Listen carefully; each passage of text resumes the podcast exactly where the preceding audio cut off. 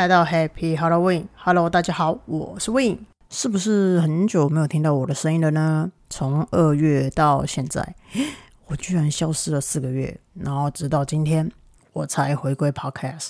那当然，这段期间内粉丝是失去不少啦。怎么自己说嘞？笑死！没有啦，这段时间内我有收过嗯蛮多人的关心跟慰问，然后想说，哎，是怎样？问怎么几蟑螂会好好的就磨皮呢？对不对？然后怎么从上一集讲完台湾美感之后就消失了呢？是不是被暗杀了？还是因为嘴巴太坏被老天爷禁言了？这样，所以呢，在这里要奉劝大家，诸恶莫作。突然之间就变成了佛教节目，有没有？那消失的这段期间，当然是发生了很多事啊。那当然，我也做了很多准备跟决策。那当然啦，跟大家最关心、最想要的空间风格师的课程，其实是有关系的。那就是呢，空间风格师的入门课程讲座，即将在今年的八月初登场。那开放报名的期间是六月二十五号。那当然，这一次首场呢是在台北。那空间风格师的课程讲座呢，目前的座位跟空间其实是有限的，所以第一场我们就只开放二十位。那当然，大家就是要持续关注了我的 Facebook 跟 IG 嘛。那因为报名表单啊跟报名表，我只会贴在就是 Facebook 或是 IG 上。那当然有可能一开放报名就额满啦。到时候 没有额满，就会变成自打嘴巴，笑破大牙。哎，笑破大牙，嗯，明明就是笑破人家的嘴，笑掉大牙。干嘛组合他们？惨了，与世隔绝太久，我变得越来越智障了，真是的。那目前规划呢，就只有开放一场。那之后呢，我们会看那个报名的情况再决定。那毕竟我这个人是很靠直觉做事的，哎。说不定就直接来一场说来就来说走就走的讲座，就很像暴风雪的概念，有没有？突然今天说开就开样子。那反正呢，我就是一个不知道正常行销路线的不正常人。总之呢，课程讲座目前会定在八月初，那一次讲八个小时，中间你们不许去尿尿。到底是要逼死你们，还逼死我？那大家到最后都膀胱有问题了吗？没有啦。那目前呢，课程讲座是会设定差不多是一点五个小时。那当然，这九十分钟会讲一些我之前没有讲过的东西。那当然，也会给你们看一些空间风格师怎么实际操作的案例呀，还有一些客户我们怎么样去操作他们操作，还有怎怎么样去掌控他们。怎么越讲越糟糕了？就是怎么样去跟客户合作这个六感设计的东西，然后把六感设计放在空间里面。那如何用空间风格时去指按这样子？那当然了，我还在调整，想说这九十分钟到底要给大家点什么样子的餐点呢？那当然，端出什么样的牛肉其实是很重要的。那嗯，坦白说了，九十分钟其实蛮有限的，而且呢，这个是课程的一个基础讲座嘛。那当然不可不可能一开始就给你们吃到芦丝葵啊！说卖芦丝葵给你们那是骗人的啦。我们还是要老实一点哈，但是新鲜的牛排组合还是要有的吧，不然呢，我怕你们当场丢我水瓶。毕竟，哎，你们这些人也有可能笑笑，有没有？那既然是首场的空间风格式的 face to face 的课程讲座，那一定不能草率嘛。那但第二场、第三场、第四场，嗯，我可能就会草率，那越来越草率。没有了，开玩笑的啦，不会啦，每一场都不会草率了。那我之前还跟我朋友讲说，哎，我每次开课我都要讲不一样的东西，就是呢一样的概念，但是就是讲不同的案例，然后不同的客户，不同的应变技巧，然后呢对不同的一些案子如何操作这样。然后我朋友就吓一跳，哎。你们可以像这样子不按牌理出牌，然后课程课纲这样子自己调动吗？那你不就是等于大家都要场场都出席吗？啊，不是啊，我觉得一套课程，我觉得一直讲一直讲，嗯，很没诚意耶，而且都一样，我会觉得很无聊啊。我自己也会讲的很无趣。反正呢，我个人的想法是说，你课程执行的概念跟 SOP 一样就好嘛。那案例就看当天的气氛讲。不同的 case 嘛，对不对？比如说今天的这场学生很上进，嘿，那我就来讲一下上进的人的客户的应对方式。再比如说，今天这场学生很害羞，那我就来讲一下面对内敛客户的六感设计，我们要怎么引导。再来个比如说，今天这场学生都是笑，诶，就是教你们怎么玩客户 啊，不是啊，讲太快，就是跟客户如何一起开心的玩，然后呢，也把你的客户变得跟你一样，都把它变成疯子，耶！那我觉得呢，课程讲座真的不好操作的地方是。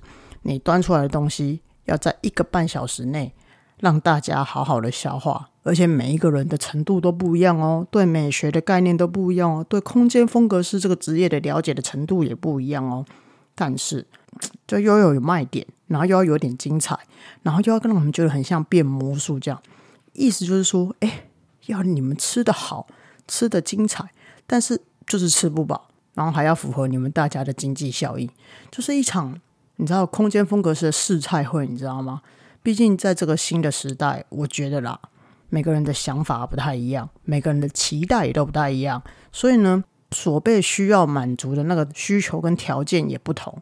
所以啊，我说要端出百分之百符合大家的口味，就超级美味那种的，我觉得也不太可能啊。所以倒不如就符合我的美味就好。怎么讲讲又歪了？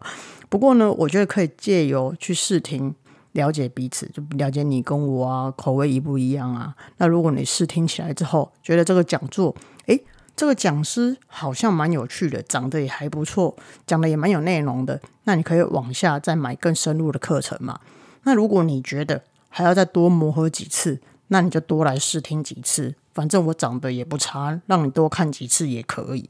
那如果你觉得不好，诶，你就那你就给我好，为什么要强迫别人？好烦哦！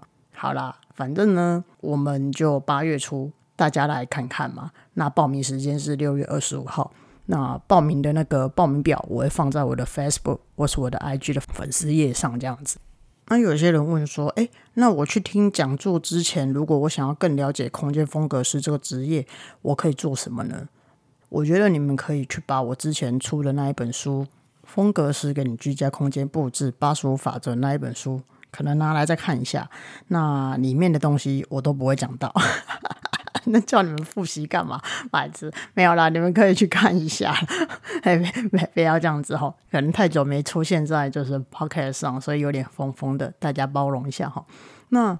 有一些资料啊，我觉得你们都不用准备，没关系，你们就直接人来就好，带着你的头脑、跟你的耳朵，还有你的心来就好。那其他的呢，我会准备好给你们。好啦，那这集的课程内容目前就先提到这里，因为呢，我觉得我今天有点失控，我再讲下去，我觉得我会说出太多要卖钱的东西，然后呢，我就要被骂。毕竟这四个月过后再回归，我就觉得我自己有点嗯失控，有没有？好啦，那接下来呢，我要讲我最近就是从二月到六月这段时间我干嘛去了。你们不想听的人，诶，可以切掉，或者是说把它放着，然后或者是说去洗洗睡什么，爱干嘛就干嘛去，没关系，我很开放的哈。好，那就讲讲我吧。嗯，这四个月呢，能干嘛呢？当然就是去结婚生小孩呀。我现在已经怀孕四个月了，整个开始胡闹，好烦哦！妈妈，如果你在听，你不要当真，好不好？我刚刚真的是开玩笑的，我没有受孕哈。那这四个月呢，我就是很认真的在过地球凡人的生活，就是呢做做案子啊，赚赚钱啊，跟客户聊聊天啊，玩玩六感设计啊，玩玩客户啊，然后最重要的是也顺势到台中去发展啦。那也因为接了台中的案子。然后也同时也接了台北的案子，就这样来回奔波嘛。然后就觉得，哇塞，身体真的是很重要诶，就是觉得自己都快吃不消了。想不到我这样三十六岁就觉得我自己快不行了，有没有？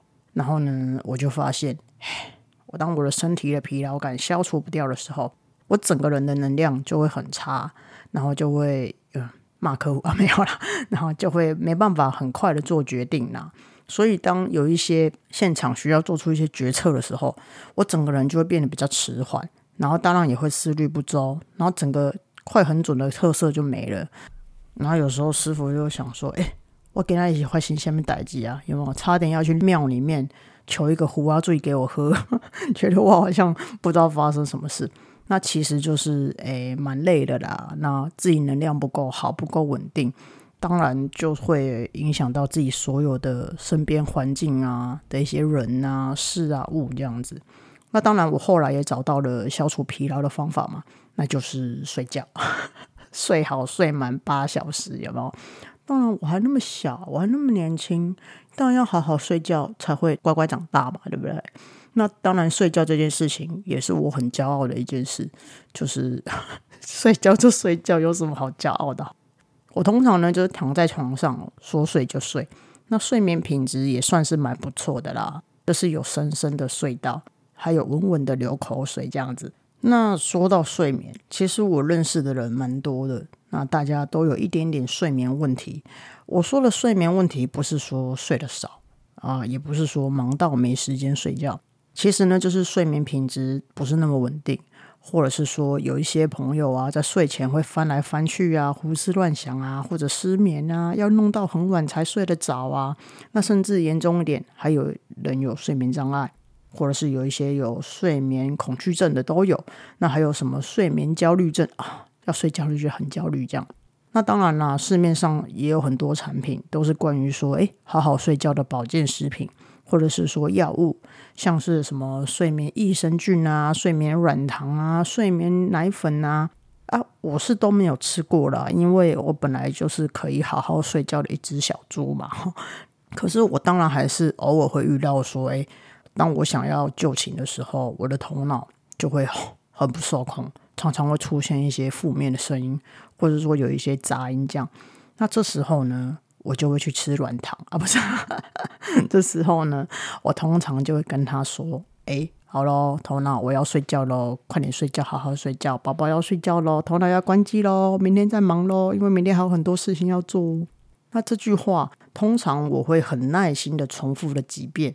那我的头脑就会自己比较乖一点，这样就很像你知道驯兽师这样去驯服它，那它就会比较好一点，有点很像在安抚自己的感觉啦。你知道，宝宝有时候如果睡不着，你拍拍他，他就好了嘛。一直拍，一直拍，那他可能就会比较稳定，就睡着了这样。我觉得下次呢，你们睡不着的时候。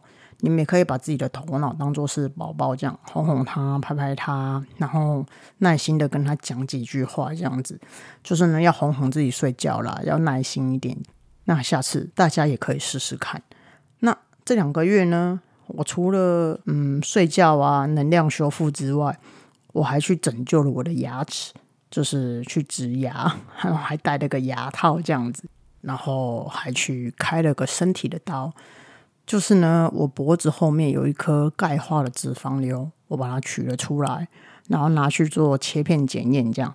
那我圈养的那一颗脂肪瘤，约莫有三年之久。没错，他已经三岁了，我都跟他有感情了。然后呢，反正我就把它切开取出来，然后我还跟医生讲说：“你等一下可以让我看看它吗？我想目送它离开。”然后医生就答应了，你知道吗？反正呢。他拿出来之后，然后我还摸摸他，来看看他，然后我还念经送他走。啊，没有啦，我就看看他。然后医生就说：“哎，这一颗有两公分的大小，还蛮深的，这样子，蛮大的。那长在这里好险，因为钙化了，很硬，所以呢，它没有很难取出来。这样，那比较麻烦的地方是因为它长在脖子的后面，这离动脉呢，其实有一点距离啦，但是还算可以。这样，那只是动刀之后。”唉，我真的觉得蛮麻烦的，就是还要照顾伤口。但因为这种天气，你知道又很热，有时候又下雨，那有伤口在脖子，就是整个很难去照顾到它。